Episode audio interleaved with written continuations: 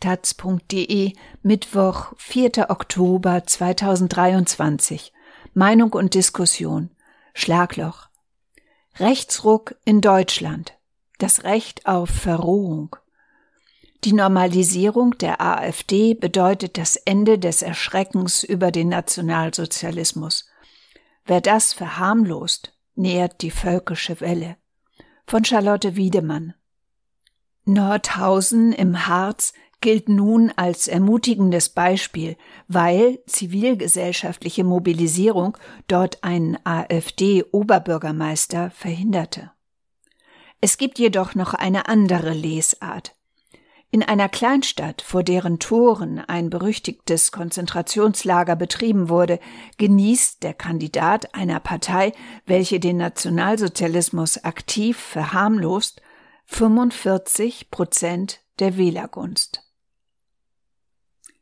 Vom Rathaus sind es zwölf Fahrminuten zur KZ-Gedenkstätte Mittelbau-Dora. Raketenproduktion für den Endsieg im unterirdischen Stollen. 60.000 Häftlinge aus nahezu allen besetzten Ländern, ausgemergelte in feuchter Eiseskälte, Tag und Nacht, jeder Dritte starb. Die Wiesen um den Stollen sind nicht eingezäunt, Neulich sah ich dort Jogger, die sich vergnügten, wo Tausende verreckten. Hat es jemals ein wirkliches Erschrecken über den Nationalsozialismus gegeben? Wenn dem so war, dann ist die Zeit zu Ende. Denn die Normalisierung der AfD bedeutet genau dies. Das Ende des Erschreckens über den Nationalsozialismus.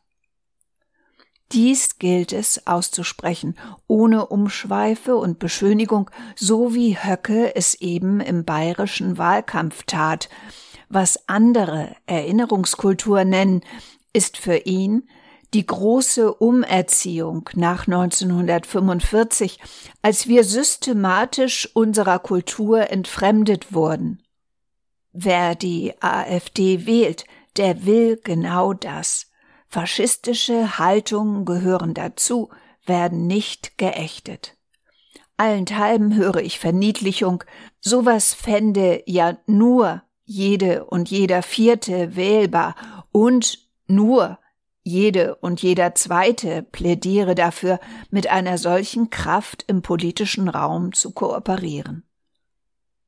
Die Anschläge auf NS-Erinnerungsorte werden häufiger, ebenso wie jene auf die Unterkünfte Geflüchteter. Manche Gedenkstätten befinden sich im ständigen Kleinkrieg mit Vandalismus. Hören wir also bitte mit der Verharmlosung auf. Hören wir auf, über das geblümte Einwickelpapier zu reden. Gewiss, Leute sagen, sie wählen AfD, weil sie sich nicht gesehen fühlen oder wegen der Heizkosten oder wegen des Genderns oder weil die Wölfe wildern. Alle sind Opfer, so wie die Mehrheit der heutigen Deutschen offenbar die eigenen Vorfahren für Opfer des Nationalsozialismus hält. Opfer sein ist wirkmächtige rechte Identitätspolitik. Sie rechtfertigt die eigene Verrohung. Mehr noch, sie berechtigt dazu. Deshalb ist der Begriff Faschismus der Herzen so passend. Die Politikwissenschaftler Volker Heinz und Frank Wolf bezeichnen damit die hassgesättigte Gefühllosigkeit gegenüber Geflüchteten, das Ende aller Empfänglichkeit für Appelle an Mitmenschlichkeit. Die Abwehr von Mitgefühl wird belohnt, sie wird in Fug und Recht gesetzt, das kalte Herz triumphiert. Sollte es mich erstaunen, wie leicht, wie ungehindert sich das durch bürgerliche Milieus zieht?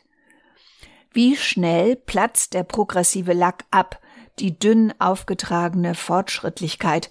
Nach dem Mord an George Floyd überboten sich Medien mit Antirassismus. Nun will niemand beim Grenzen verriegeln der Letzte sein.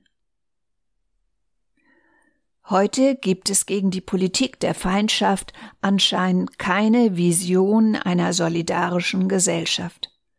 Dabei ist so offensichtlich, dass die Geflüchteten nur ein Vehikel sind, ein Tool, einfach zu handhaben von Gelegenheitsvölkischen der Sorte Merz. Was die überzeugten Völkischen der Sorte Höcke mobilisieren, hat hingegen ein größeres Format. Angegriffen und gehasst wird die Diversität Deutschlands, wird das veränderte und noch so vulnerable Gesicht dieser Gesellschaft mit neu austarierter Teilhabe, mit Gleichsein in Verschiedenheit. Denn all dies widerspricht der Ideologie der Ungleichwertigkeit, diesem dunklen Kern, der Faschismus und Kolonialismus mit dem heutigen Rechtsextremismus verbindet. Erwarten wir, um aufzuwachen, aufzuschrecken, lieber keine homogene Eindeutigkeit der Verhältnisse. In Frankreich rückt gerade der franco-libanesische Weltbürger Amin Malouf an die Spitze der Académie Française. Derweil liegt der Rassemblement National in allen Umfragen vorne. Ganz Europa rückt nach rechts, und weil alle mitrücken, fühlt es sich nicht nach Ausnahmezustand an. Vor fünf Jahren mobilisierte das Bündnis Unteilbar hierzulande Hunderttausende, damit Hilfe für Geflüchtete und soziale Anliegen nicht gegeneinander ausgespielt werden. Heute gibt es gegen die Politik der Feindschaft anscheinend keine Vision einer solidarischen Gesellschaft. Die völkischen, nähren sich an der größeren Sichtbarkeit von Verschiedenheit, ob von Queeren oder People of Color, und obwohl jede einzelne der Bewegungen, die sich aus dem Status der Marginalisierung heraus Rechte erkämpft haben, in scharfem Gegensatz zur AfD steht, wächst daraus keine gemeinschaftliche Handlungsmacht. Dies zu bemerken heißt nicht, modische Polemiken gegen Wokism zu bedienen. Es ist vielmehr ein Plädoyer dafür, über die partikularen Anliegen hinaus ein antifaschistisches Wir zu formulieren. Vielen macht dieses Deutschland, das da heraufzieht, Angst. Es ängstigt Migranten, Schwarze, Feministinnen, es ängstigt Juden und Jüdinnen. Deren Verunsicherung in Deutschland wächst zu einem Zeitpunkt, wo Israel keine sichere Zuflucht mehr böte. Viele dort denken selbst an Ausreise. Ein fatales und nicht zufälliges Zusammentreffen. Blick zurück als 1945 und 1946 Zehntausende jüdische Überlebende als Heimatlose in hiesigen Camps für Displaced Persons ausharrten, wurden sie von vielen Nachkriegsdeutschen als Eindringlinge betrachtet, als Plage, als Herd von Kriminalität und Krankheiten. Das waren antisemitische Stereotype, doch schimmern in dieser Gedankenwelt Elemente auf, die uns heute in der Haltung gegenüber Geflüchteten erneut anblicken. Die Sesshaften, die nicht Entwurzelten und nicht Verfolgten sehen sich als Opfer derer, die Heim und Sicherheit verloren haben, die Ideologie der Kälte, die Verachtung fremden, unverstandenen Leids und die auftrumpfende Empathielosigkeit bedarf des entschiedenen Widerspruchs.